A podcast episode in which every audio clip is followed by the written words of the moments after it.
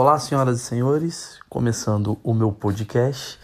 Eu acho que o podcast mais esperado para quem gosta muito do meu trabalho. Ainda acho que pode falar mais Eu vou falar um pouco mais baixo, porque Gabriel está dormindo.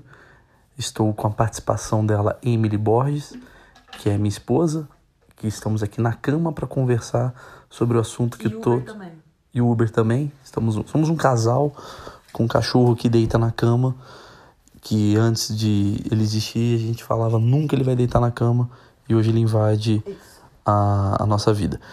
É, deixando claro, a partir da semana que vem, eu vou disponibilizar aqui no podcast, atendendo a pedidos e para não ficar tão, digamos, avulso, os desencontros, né? Eu fiz um com Afonso Padilha, você pode assistir lá no canal, ele tá uma parte, tá muito legal o papo. Mas eu vou botar no podcast aqui na íntegra, assim como o papo que eu tive com o Murilo Gun. Todos eles vão estar na íntegra a partir da semana que vem. Só que é que antes de gravar esses, eu precisava gravar esse episódio especial que fala sobre o meu primeiro show internacional, o primeiro show que eu fiz na Broadway do Carolines, que é a maior casa de stand-up do mundo. Acho que não é a maior casa, mas uma das mais tradicionais, porque a maior eu acho que ainda é o Comedy Cellar, que é o que a gente ainda tem como referência né, do que é o stand-up. E eu vou falar sobre toda essa saga né, do que foi. A Emily tá aqui, ela pediu para fazer, digamos, as perguntas, porque o que, que acontece no podcast? Chega um momento que eu não consigo gravar, porque eu não consigo ficar uma hora gravando, aquela porra toda. E a Emily falou: Deixa eu fazer umas perguntas, porque eu mesmo quero saber. Tipo, é como se a Emily não soubesse de nada e eu vou responder a ela aos poucos, igual vocês querem saber do que aconteceu. E muita gente mandou pergunta para mim: Como foi o show no Comedy, no Comedy Center? Como foi o show no Carolines? Como é que foi? Como é que foi? Como é que foi? Bom, é, você quer começar, Emily, ou eu começo? O que, que, que a gente faz aqui? Eu não tinha pensado de ser uma entrevistadora. Eu pensei mesmo em fazer comentários, mas beleza, vamos lá seguir a vida. Eu acho que você precisa começar falando do como surgiu isso, né? Sim. Vamos lá. Quem chamou. O que, que acontece? Eu acho que é importante vocês entenderem tudo que está acontecendo. É, tudo começou quando fui para Nova York no começo do ano. Eu fui lá para todo sempre antes de começar o meu solo novo, dou uma viajada para dar uma esquecida na, nos problemas e focar em texto, tal. E geralmente em viagem eu foco muito texto. Eu falei vou para Nova York para assistir a cena de comédia, eu gosto muito. É, já começando. Assistir um Book of Mormon, uma coisa do tipo assim, assistir os comediantes que estão lá fazendo a cena tal. E quem não sabe, o Rafinha Bastos está fazendo essa cena acontecer lá em Nova York. Não só está fazendo, como ele está como regular do Comedy Cellar. Ou seja, ele é um dos caras que está lá no Comedy Cellar, Carolines também, né? mais do Comedy Cellar. É que ele é regular do Comedy Cellar. Ele, ele semanalmente ele faz quatro shows, três shows. É, do Carolines não, porque não tem um regular, porque ele é solo. Entendeu? Como de sala era que a gente foi, né? Assistir ele. Comedy Cellar foi que a gente foi assistir ele. E aí a gente foi assistir, cara, o Rafinha tá mandando muito bem. Rafinha é um dos melhores hoje em atividade lá em Nova York. Encontrei. Acho que eu precisava falar isso. Encontrei Andrew Schultz, acho que eu falei no último podcast. Encontrei o Andrew Schultz lá, a gente falou, bate- bateu bastante papo sobre comédia. Acho que o último episódio vocês vão lembrar. E papo vai, papo vem. Rafinha chegou pra mim e falou: vou fazer o Carolines dia tal, tal, tal de março, de fevereiro. Eu falei, pô, que foda, cara. Ele falou, vem abrir. Eu falei, ah, nem fudendo, cara, não tô pronto, meu inglês não tá nesse nível. Ele falou, vem aí, caralho, se você não marcar nunca, não vai acontecer. E eu falei, caralho, será que eu tô pronto pra fazer inglês, cara? Porra, português mal, porra, vai bem e tal, como é que eu vou fazer inglês? Ele falou, faz, caralho, vamos, vamos. Pior das hipóteses, vai ter 100 pessoas e, e vai ser legal. Eu coloquei um objetivo na minha cabeça de fazer. Eu falei, caralho, vou fazer, vou fazer. Saí dali e falei pra Emily, falei, Emily, vou marcar, vambora. Carnaval, a gente tá vindo pro Madison Square Garden assistir um jogo de basquete que a gente comprou errado. É, maravilhosa essa história, fica pra outra ocasião. Mas resumindo, a gente comprou um jogo pra ver o jogo do New York Knicks e, A gente não, e, você comprou. e Phoenix Suns, só que o jogo era em Phoenix. Isso. Enfim, mas E chegamos lá, achando que era lá naquela hora. Isso. E o ginásio do Phoenix estava lotado com um assento vago, dois assentos vagos, que era o meio da Emily que estávamos em Nova York. Enfim. 150 dólares no ralo, que hoje é mais ou menos 5 mil reais. É, exatamente. Você gastou 200 mil reais pra um jogo que não aconteceu, mas ali deu a ideia de eu falar: vou, vou, vou, vou. Dólar caro, a gente sente também. Não estamos tão bem de vida assim. Vambora, vamos fazer, vamos fazer, vamos fazer. Pum. Rafinha, topei. Sério, topei. Beleza, então. E aí a gente passou esse mês meio que divulgando esse show que eu ia fazer, ao mesmo tempo eu escrevendo essa participação minha em inglês. O Jim Gaffigan, que é um cara que é um dos maiores comediantes do mundo, vai vir para cá agora semana que vem. E eu falei, puta, pode ser um bom teste antes de eu fazer o Jim Gaffigan. Afinal, vou ter que fazer em inglês. Ele vai assistir, ele quer fazer um negócio chamado Clean Comedy, que é uma comédia mais limpa. Faço, não faço, faço, não faço, faço. Beleza. Aí, porra, passou cinco dias, a Rafinha me liga e fala, cara, o Rabin vai fazer também. Tudo bem? Eu falei, lógico. E aí a gente foi com três forças. Eu, Rabin e Rafinha fazer esse show no Carolines. Alguma pergunta, Emily? Você fez uma... Ah, não. É... Não, não, você já mesmo. É, você tá com muito sono. Não, foco. Tá, foco. E aí, vamos fazer, vamos fazer, vamos fazer, beleza. E aí, irmão, vamos lá. Vamos falar sobre processos.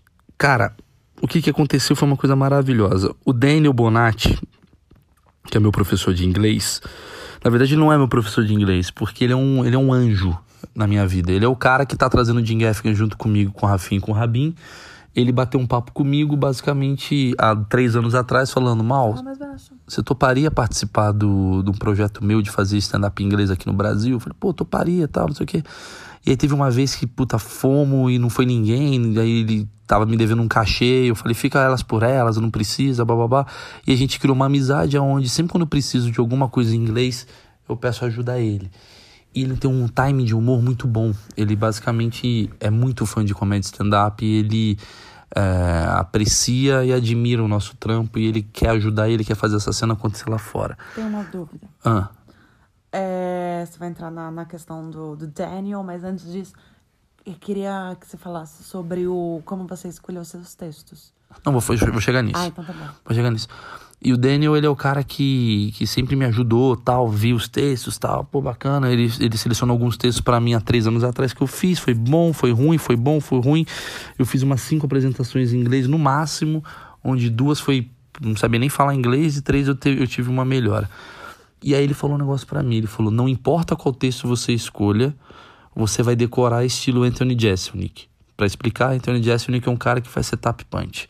Uhum. Não vou fazer improviso, não vou tentar na hora criar uma, uma palavra. É, senta e decora. Uhum. Senta e decora. Até ficar 100% na tua cabeça e ficar bom pra caralho. Palavras que você não lembra, deixar muito bom e por aí vai. E aí eu pensei em fazer os textos que eu escolhi. Foram é, um texto que eu já tinha escrito sobre a visão de um brasileiro morando em Nova York, que é o cara que não sabe falar inglês muito bem, que é um texto meio básico, mas eu faço de uma versão de um jeito bem engraçadinho. Tem o texto do Gozar Fora, que é uma coisa mundial, que eu botei no Netflix também, que eu não vou poder usar no Jim Gaffigan por conta do Gozar Fora. Tem o texto de Jesus, que está no Netflix, que é Quando Jesus vai voltar. E tem o texto do Mendigo, que é o Jesus vai voltar aquele que eu falo que quando Deus vai escolher o melhor momento para Jesus voltar. E ter o texto do mendigo, que é o texto que eu escrevi especialmente para essas ocasiões, que é um texto de uns cinco minutos que eu faço uma relação do mendigo americano com o mendigo brasileiro. E eu te inspirei porque uma mendiga me bateu em Nova York. Que foi inspirado na Emily, que uma mendiga bateu a Emily em Nova York. Foi. Enfim, é... esses foram os textos tal. Só que assim, beleza. O que, que eu fiz? Eu fiquei com o Daniel é, dois, três dias aqui em São Paulo meio que ensaiando. Testei, tá, uma coisinha outra ali, pá, pá, pá, pá, pá. Chegou na hora nos Estados Unidos, eu tava com dia livre. É a primeira vez na minha vida que eu tava com dia livre. Então, não só um dia, porque eu cheguei no sábado, chora quarta. Não, cheguei no domingo, chora quarta. Então eu fiquei domingo, segunda, terça andando para lá e para cá pensando no texto. Óbvio que teve uma hora que eu encontrei meus amigos, saí, tomei cerveja tal, mas nos momentos meio à toa, eu parava e ficava pá, pá, pá, concentrado no texto. Tá, tá. E aí acontecia um problema. Um problema bom, que conforme eu pensava no texto, vinha mais piada.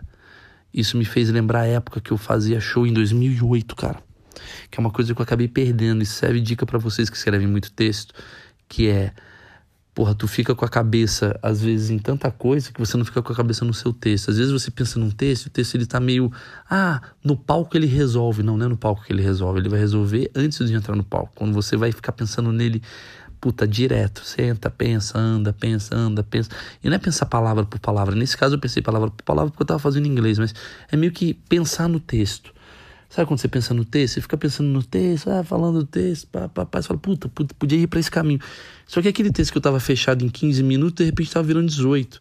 E de 18 tava virando 20. E de 20 tava virando 25. Você vai criando piada no meio, você tá pensando, puta. São ah, os desdobramentos do básico que você tinha pensado. É, tipo, eu já tô pensando assim. Puta, uma. A piada, dá um exemplo, que a piada é, porra, muito feliz em estar tá aqui. A minha primeira piada era muito óbvia, que era meu inglês é uma merda, eu sei que vocês devem estar pensando. Com esse sotaque, provavelmente ele é lá de Seven... Seven é, Eleven. Né? Que é uma loja lá que só tem imigrante que fala errado pra caralho. Só que aí do nada, quando eu pensei nessa piada, automaticamente abriu na minha cabeça o 7-Eleven. Tipo, as, as coisas merdas que tem lá no 7-Eleven, a minha visão do 7-Eleven, as coisas que eu vivenciei já quando eu fui no 7-Eleven, como que o cara fala. E aí você vai abrindo, vai abrindo, vai abrindo. Quando você tinha 10 segundos, de repente você tem 3 minutos de 7-Eleven. Mas os textos, os trechinhos que você ia incluindo, você batia de novo com um Aí eu mandava, pra, coitado desse cara, velho. ver se a expressão tava certa. Aí eu mandava para ele, falava, velho, eu pensei nisso, nisso, nisso, nisso. Ele falava, cara, isso daí não funciona por causa disso, disso. Então, teve uma piada que eu pensei que era do tipo, alguma coisa do tipo, o dólar tá muito caro aqui, pra gente tá muito caro. Caiu um pedaço de comida no chão e eu juro que eu pensei, será que eu coloco ele na boca? Aí eu olhei pro chão e falei, puta, é o chão de Chinatown, cara. Puta, chão sujo e porco. Puta, mas custou R$1,99. A pau no cu do coronavírus. Aí eu comi. Essa piada que eu fiz. Cara, essa piada eu criei faltando, sei lá, meia hora pro show. Porque eu realmente estava passando por essa situação. Tava sem dinheiro lá, tava. Aí eu pensei nisso, aí eu mandei para ele, ele falou, cara, isso deve ser muito. Cara, essa piada foi muito engraçada na hora. Porque quem conhece Chinatown sabe que o chão é sujo pra caralho e tal, não sei o quê. É uma piada até meio óbvia, mas na hora funcionou muito bem. Resumo das coisas. Cara, eu fiquei focado pela primeira vez em anos num texto. Focado 100% do tempo no meu texto. O que, que eu vou fazer, como é que eu vou falar, como é que eu vou voltar, como é que eu faço, como é que eu volto, como é que eu falo, daqui vem para cá. A ponto de chegar faltando 20 minutos pro show, eu não tá nervoso. Era isso que eu ia perguntar, do tipo, você tava uma pilha de nervos nas semanas anteriores, desesperado para encontrar tempo para para treinar e tal. Sim. Então. Eu tô assim agora pro Jim Gaffigan. Então, por causa do, principalmente desses dias livres em Nova York, que você conseguiu ficar pensando, pensando, pensando, isso te deu a segurança que você precisava no momento. Sim, sim. Eu, eu acho que quando você escreve um texto e você quer fazer esse texto Dá certo. Dá certo, cara. Você tem que mergulhar nele, cara. Não adianta. Não adianta. Acabou essa era, eu acho, do, do achar que você, pelo seu carisma e pela forma como você. Ah, na hora vá lá e solta no pau. Eu não sei, cada um tem um Mas jeito. Mas era isso que eu ia falar agora. Cada um tem um estilo. Tem, tem comediantes que não necessariamente pensam e lapidam tanto o texto. Não é lapidar que eu tô falando, eu tô falando mais em pensar nele. Você tem que mergulhar no, no que você quer dizer. Porque senão, na hora, você, é, por, por, mais que o seu natural seja o mais importante, o seu espontâneo seja o mais importante, você tem que pelo menos ter as guias e noções de onde você. Caminho. o caminho. Até o Murilo, que é um cara que é bem espontâneo no palco, ele uhum. tem uma linha de raciocínio. Ele, ele, ele, sabe. Ele até brincou no. Não é 100% improvisado na hora. Não, não tem ele... como ser. No stand-up Jovem Pan até a gente fala ele disso. Um ele fala que ele tem, tipo, sei lá, quatro premissas e ele fica gritando e falando palavrão no meio. Ele fala isso. Mas é isso, tipo, eu tenho uma premissa que é falar que, porra, o coronavírus. Tá o coro... fudendo geral. O coronavírus tá fudendo geral. Então eu posso falar, não vou falar, o coronavírus tá fudendo geral. Até porque, não preciso falar assim, essa não é a minha embocadura. Mas eu falar, caralho, e coronavírus, hein? Tá fudendo geral. Eu prefiro coronavírus do que dengue. Porra, dengue é puta doença de pobre do caralho. Agora coronavírus, cara, é importado. Porra, não tem um pneu com água. Eu poderia falar isso de outra forma. Pô, coronavírus é uma puta doença de... legal, né? É importado, né? Tipo, doença tipo caixa d'água, que é dengue, gripe suína. a premissa é a mesma, mas o caminho que eu fui, né? Mas como eu tava fazendo em inglês, eu tinha que fazer exatamente palavra por palavra, porque na hora aí vem a palavra caixa d'água na minha Palavra cabeça, eu não sei não falar. lembra, é. Então eu tenho que saber exatamente. Então chegou no dia, né? De tanto eu treinar, treinar, treinar, treinar, eu tava bem tranquilo. Bem tranquilo, a ponto de não estar nervoso. Isso é, isso é bem raro Isso é bem raro. para Maurício Meirelles. Isso é bem raro. Não, mas eu, eu- se eu vou fazer um show no Renaissance, eu não fico nervoso. Não, mas em momentos assim, de ah, tipo, sim, de novidades, é, de. texto novo, um momento diferente. É, eu com texto novo é uma coisa Pô, assim. você tava no Carolines, é uma coisa foda Não, calma, calma. 40 minutos antes eu tava de boa. Aí o que acontece? Eu entrei no Carolines, só pra explicar. Entrei no Carolines, quando você procure. Entrei lá no Carolines, estava eu, Rabin. E aí a gente olhou ao redor, cara. 50% do público ele era brasileiro, o que dá um certo conforto. Mas 50% do público não era, o que dá um certo desespero. Porque você fica meio numa dualidade entre Agradar. é, não nem agradar, eu acho que é mais uma dualidade no sentido de. Puta que pariu, cara. Eu não posso ir tão mal porque esses caras aqui são meus caras, entendeu? Eles não podem ver eu indo mal, eles estão pagando. E o brasileiro. Uma coisa é o francês que nunca mais vai olhar pra sua cara, Sim, sim, sim. Outra sim. coisa é o cara que te segue. com os outros amigos brasileiros. entendeu?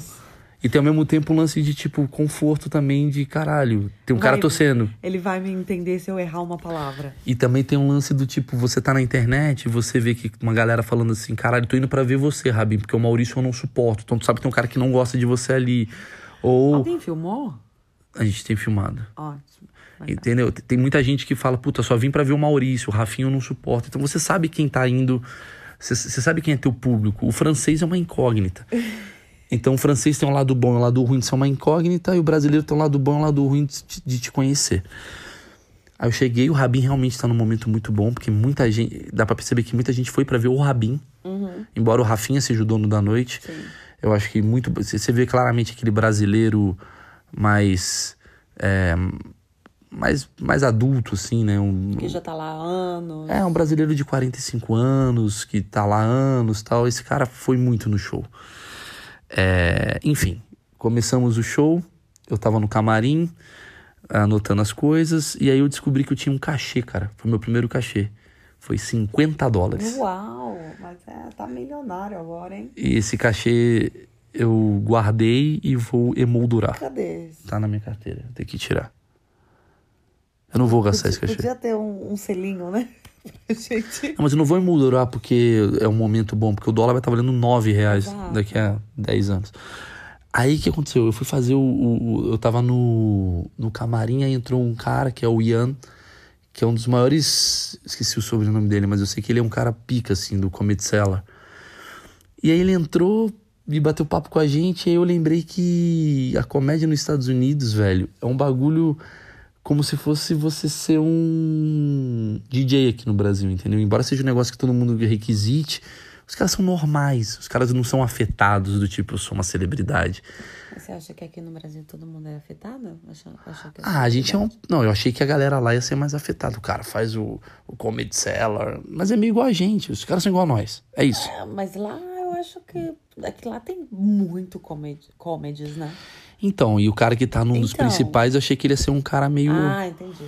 E ele é um cara muito de. E pelo contrário, ele chegou e falou: Cara, tô muito feliz de fazendo parte desse sonho, porque tem três brasileiros e, e eu. E eu até brinquei, cara, nós somos os novos Beatles tal. Ele, pô, do caralho, que foda. Ele é um cara muito engraçado, gente boa pra caramba. Ele ia fazer o MC e ele pediu uma ajuda pra mim, assim, uma hora. Ele falou: Você acha que essa piada entra? Eu, porra. Eu falei, cara, tem 50% de brasileiro. Aí até o Rabi uma hora falou, tenta falar mais devagar, porque a galera vai entender mais. Ele, ah, do caralho, bela dica tal. E aí quando você vê que você tá trocando uma, uma ajuda mundial, você fala, olha que interessante. Olha só, os caras não são tão à frente. Os caras estão à frente, mas são brother. Eles não são. Sim. Não é tipo. Não é não é que tava no mesmo lugar a Rihanna e a Anitta. Não, tá. Todo mundo é meio brother, assim. Uhum. Tem um respeito. É, tem um respeito, tem um carinho, o cara não tá se achando. Ele tá tomando a mesma água que eu no mesmo camarim, não tem um camarim dele, é o camarim nosso. São cinco caras dividindo um camarim, não tem o camarim do Rafinha. Assim. É cinco caras num camarim tosco, que é legal, né? Aí entrou o Ian, ele fez seus 10 minutos, ele foi muito bem. pegou o brasileiro, deu risada tal. E eu combinei com todo mundo que eu queria abrir. Porque por eu ser o inglês mais merda, eu não queria fazer uma diferenciação. Porque o Rabin tem um inglês bom e o Rafinha tem um inglês excelente. Sim. Se sai o Rabin e entrar eu, vai ter uma defasagem. Uhum, vai ter uma quebra. E mais do que eu ia estar muito nervoso. E o Rabin ficou confiante por uma coisa também. O Rabin já fez show nos Estados Unidos umas oito vezes. É, já fez várias vezes. O Rafinha já Em fez inglês 50. mesmo. 50 não, já fez 200. É, Eu não fiz nunca. Sim. Então pra mim era uma grande novidade, né? Então é melhor passar logo, fazer logo, que tava na tua cabeça. Não, eu pensei até no show, acho que seria uma, uma, Uma progressão, né? É, eu começo, o Rabin vem melhor e o Rafinha vem depois, né? E Tá realmente foi o que tá aconteceu. Boa noite. Mas foi muito engraçado, porque eu entrei, cara, com a primeira piada que já deu uma porrada. Como tinha 50% de brasileiro, a minha primeira piada foi Good Night Brasil. Mas riram muito, assim. Aí eu olhei ao redor, assim, vi muito. Isso foi engraçado, que quando o Ian tava fazendo como mestre de cerimônias, ele tava perguntando ao redor, assim, quem aqui é italiano, aquela porra toda. E eu mirei em algumas mesas que eram estrangeiras. Então, quando eu fiz, eu tava tendo meu termômetro do tipo, essa o brasileiro riu, essa o italiano não riu. Essa o italiano e o brasileiro riram, essa só o italiano riu. Mas isso não te deixa mais nervoso? Não, isso me deixa no termômetro, do tipo, estão me entendendo, não estão me entendendo.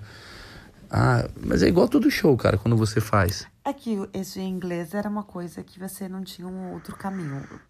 Em português, eu sei que você tem N caminhos que você vai sentindo a plateia e vai mudando. É, mas quando você faz Nesse as três caso, primeiras piadas e entrou e todo todo, mundo mundo riu. a primeira foi Good Night Brasil, todo e mundo o riu. italiano e o brasileiro Todo riram. mundo riu. Aí a segunda piada foi mais porrada ainda. Eu falei, deixa eu ver, cadê os latinos? Aí uma galera levantou a mão e eu falei, ladies and gentlemen, please welcome the immigration. Aí nego riu pra caralho, assim, mas foi aplauso. Mas foi uma piada muito boba. né? Eu sabia, ela não é uma piada, ela é só uma provocação. Aí todos os brasileiros riram pra caralho. E os americanos. Os americanos entenderam o que eu quis dizer, eles riram também e eu ganhei a simpatia do público. E a terceira piada eu já fiz nervoso errando e eles já estavam rindo de mim. Do tipo, "Ah, ele é legal. Sim. Porque se você entra meio. ah, bug- ah, fudeu, tremeu. Sim, é. Entendeu? Eles Já, já. Não, co- não conquista mais a plateia. É, eles já riram de mim, já falando, pô, esse cara é legal, bacana, gostou.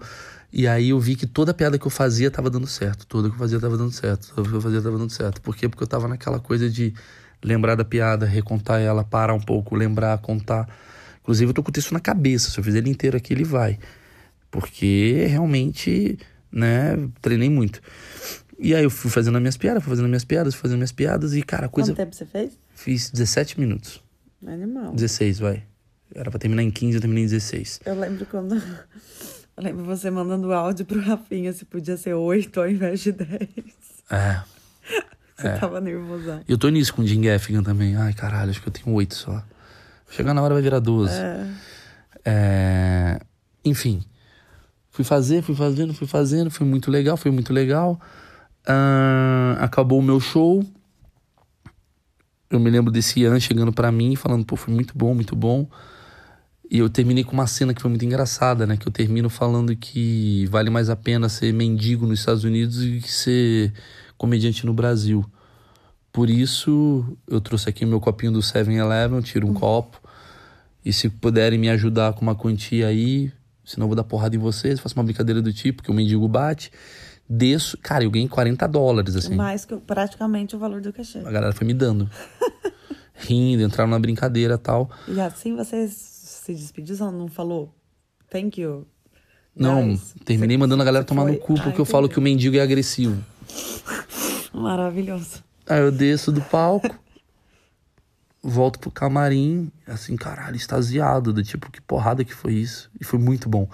E conforme eu saía do palco, eu olhava ao redor, todo mundo tava fazendo uma cara de, pô, foi muito bom, muito bom, muito bom, muito bom, mandou bem, mandou bem, mandou bem. E aí eu fiquei E é uma puta sensação de missão cumprida, né? De, de, sim, satisfação, de, De um, a- um desafio que você se propôs, que você conseguiu realizar de uma É, forma. ele é muito mais pelo boa. desafio. Eu tô sentindo isso nesse momento agora, sabe? Tipo, qual o desafio agora que eu vou fazer? É, eu acho que é essa que tá minha cabeça agora. Porque eu acho que seria legal terminar falando como é que foi a noite, mas eu vou voltar nisso já já. Que é, qual o desafio eu vou fazer? Eu tô vendo que o meu canal no YouTube agora não tá tão bom.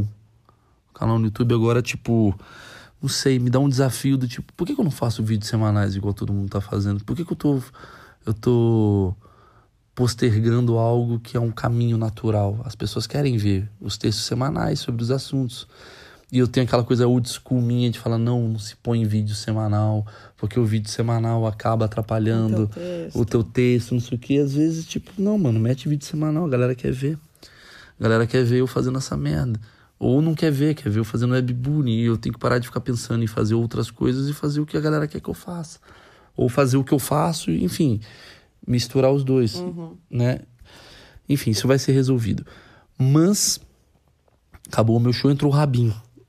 E o Rabinho foi uma explosão, cara. O Rabinho arrebentou. O Rabinho foi uma. O meu foi muito bom. Eu diria que o meu show foi nota 8, do Rafinha foi nota 9 e do Rabinho foi nota 10. Foi bem isso. E 8 é uma nota que eu tô muito feliz. Eu não, tava, eu não tava buscando 10. Porra, pra primeira vez, você teve um mês pra treinar, um pouco é, menos. Foi bem isso mesmo. Porra, Mas você vê, eu não tô. Eu não tô, ótimo, eu não tô nessa, incrível. eu não tô nesse lugar de, ah, eu queria ser o melhor da noite. Não queria. Eu só queria ser melhor do que eu. Eu só Sim. queria ser. Eu, Cumprir seu, seu desafio. eu só queria cumprir meu desafio. E cumpriu. E eu tenho umas coisas legais pra falar, que vai ser legal agora. Aí o Rabin foi lá, subiu no palco, arrebentou. Rabin foi com um texto muito assim. Peraí Nossa, que- o Uber tá roncando. Caralho, o Uber tá Pega- roncando? Pega ele roncando. Bom, ele parou de roncar. Na hora que eu mostrei. Putz, era um puta ronco. Um ronco bacana, né? Ronco de um cachorro doente. É... Enfim. Aí o que aconteceu? Eu. Fala baixo. Falei. Aí eu, eu fui pra. O meu show foi nota 8, que é um show bom. Do Rabin 10 e do Rafinha 9. Ah, mas o Rabin foi melhor que o Rafinha? Não. Não é que o Rabin foi melhor que o Rafinha. Como tinha muito público brasileiro e o Rabin sabe falar muito com essa galera brasileira, e o Rafinha às vezes é meio queimado por causa de brasileiro, comunismo, do, comer o bebê, aquelas porra toda. O Rafinha tá com um texto muito americano. O Rafinha, tá, o Rafinha já tá no nível americano. Tanto que eu vi o Rafinha fazendo no Comedies aqui no Brasil. O Rafinha não foi tão bem, não. Achei que o Rafinha explodiu. Ele já tá com uma- um outro time. Tá com outro time, ele já tá com um time americano. O Rabin tá com um time muito brasileiro. Então foi. que funciona foi lá também, né? Os americanos adoraram o Rabin. Explosão com o Brasil. É, foi mais ou menos isso. Só que o que eu achei mais legal foi, quando acabou o show, muita gente veio conversar comigo. Em especial americanos, franceses, canadenses, essa galera veio falar comigo.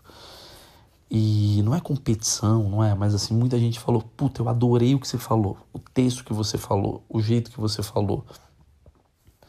Porque eu fui muito por um caminho de de observação mesmo, de cotidiano, mundial, falar muito sobre uma visão de mendigo, que é um tema meio polêmico lá, e muita gente veio falar, cara, adorei esse tema, adorei aquilo que você falou tal. Isso me deixou muito impressionado e feliz, porque eu, eu ganhei alguns seguidores nova-iorquinos, assim, sabe? Por conta do meu, do meu trabalho. Talvez por Rabin tenha vindo o dobro, por Rafinha o quíntuplo. Não me importa.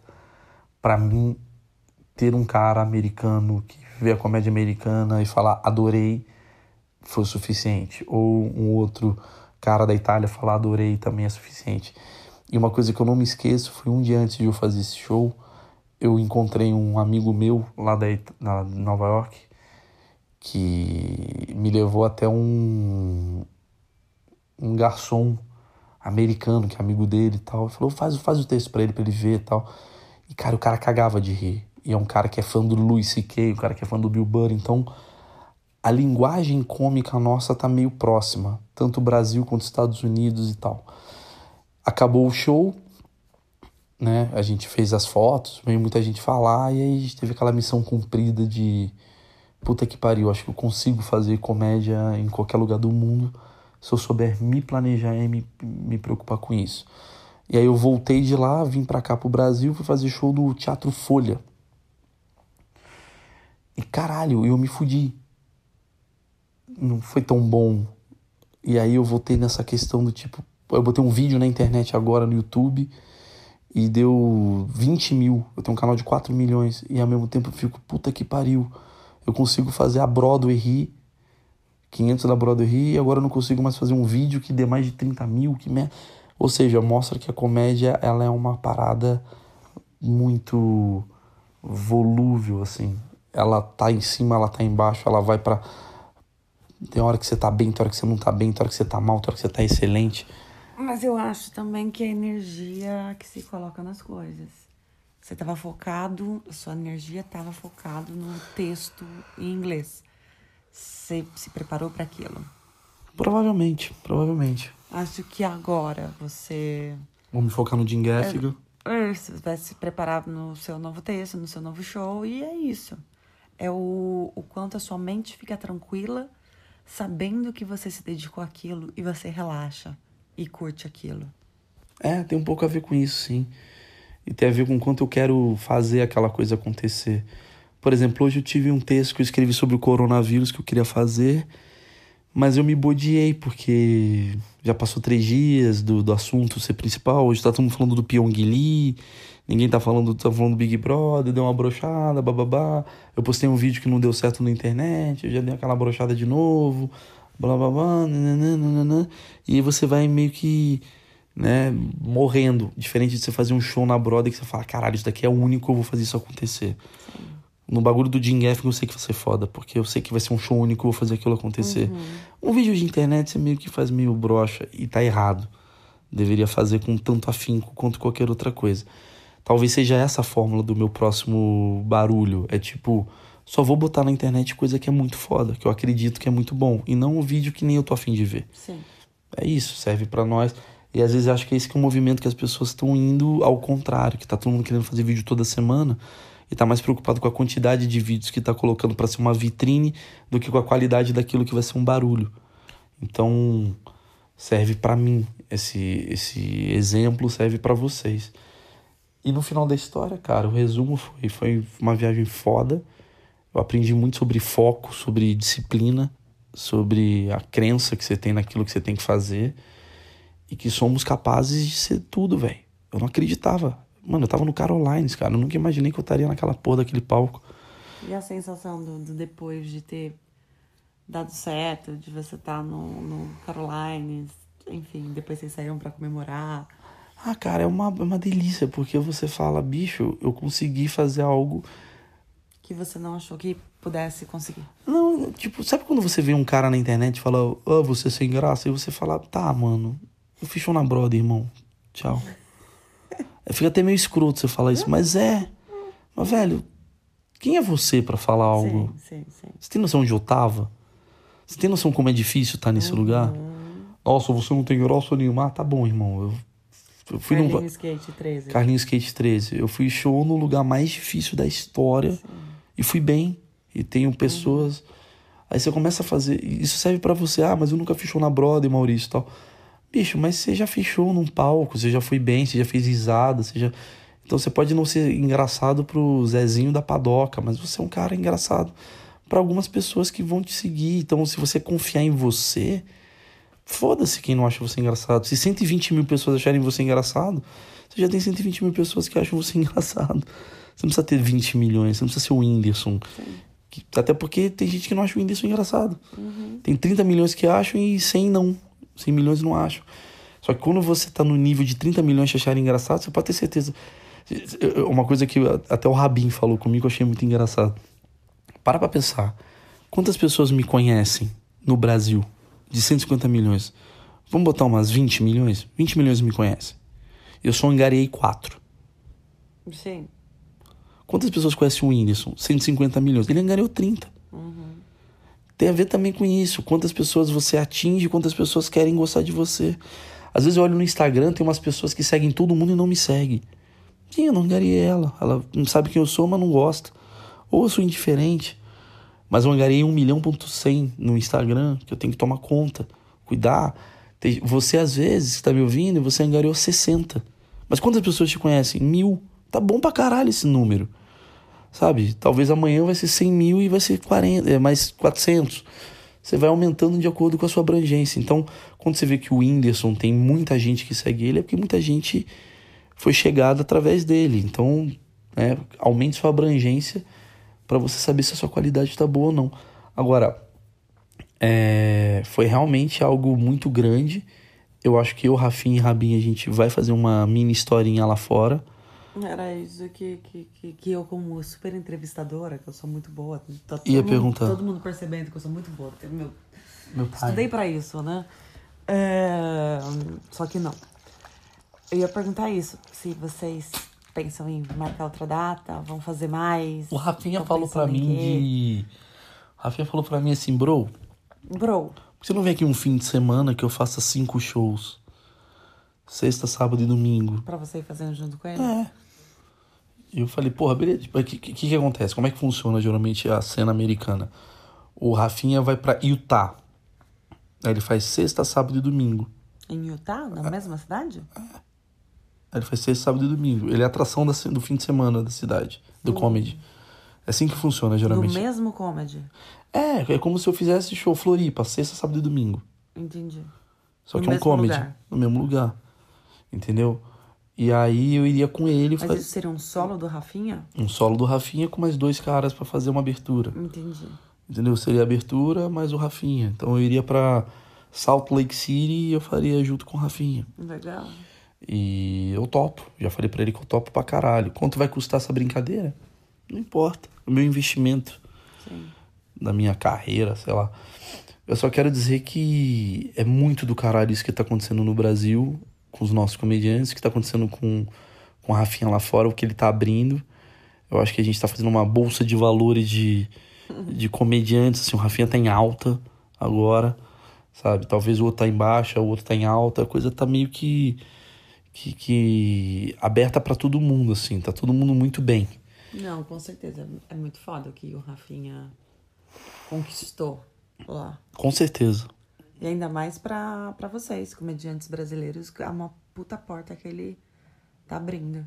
Não, maravilhoso. O Rafinha tá fazendo algo muito foda. Então é isso, gente. Eu não vou me estender muito, não, porque já estamos chegando em 40 minutos. Olha viu só eu perguntando, fazendo questionamentos. Mas geralmente é uma hora, a galera tá muito. puta. Eita, então calma aí, deixa eu pensar mais pergunta. Não, vamos, vamos, vamos É. terminar, porque, ó, vou explicar o que aconteceu. Tô zoando.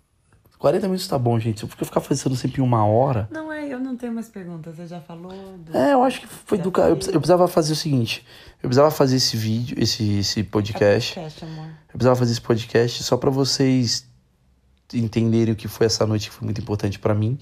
E a partir da semana que vem eu vou colocar os desencontros aqui na íntegra. Então toda semana vai ter conteúdo novo, garantido. Eu tenho uma pergunta, uma pergunta boa. Ah, O público quer saber qual a regularidade do seu podcast. Boa noite, gente. Um abraço a todos aí. É, Vamos tentar ser quinzenal, pelo menos? Vamos tentar ser quinzenal. Vamos tentar ser semanal. Vamos tentar ser semanal. Tá certo. Agora que eu saí da Jovem Pan, stand-up Jovem Pan continua, mas o rolê de notícias eu dei uma saída, porque eu tava fazendo muita coisa ao mesmo tempo. Agora o, o stand-up Jovem Pan tá muito foda. Tá. Tá no top 80 dos É podcasts. muito engraçado. Tá muito engraçado. se divertem. Bom, valeu, turma. Até semana que vem. Beijo. Beijo, tchau, tchau.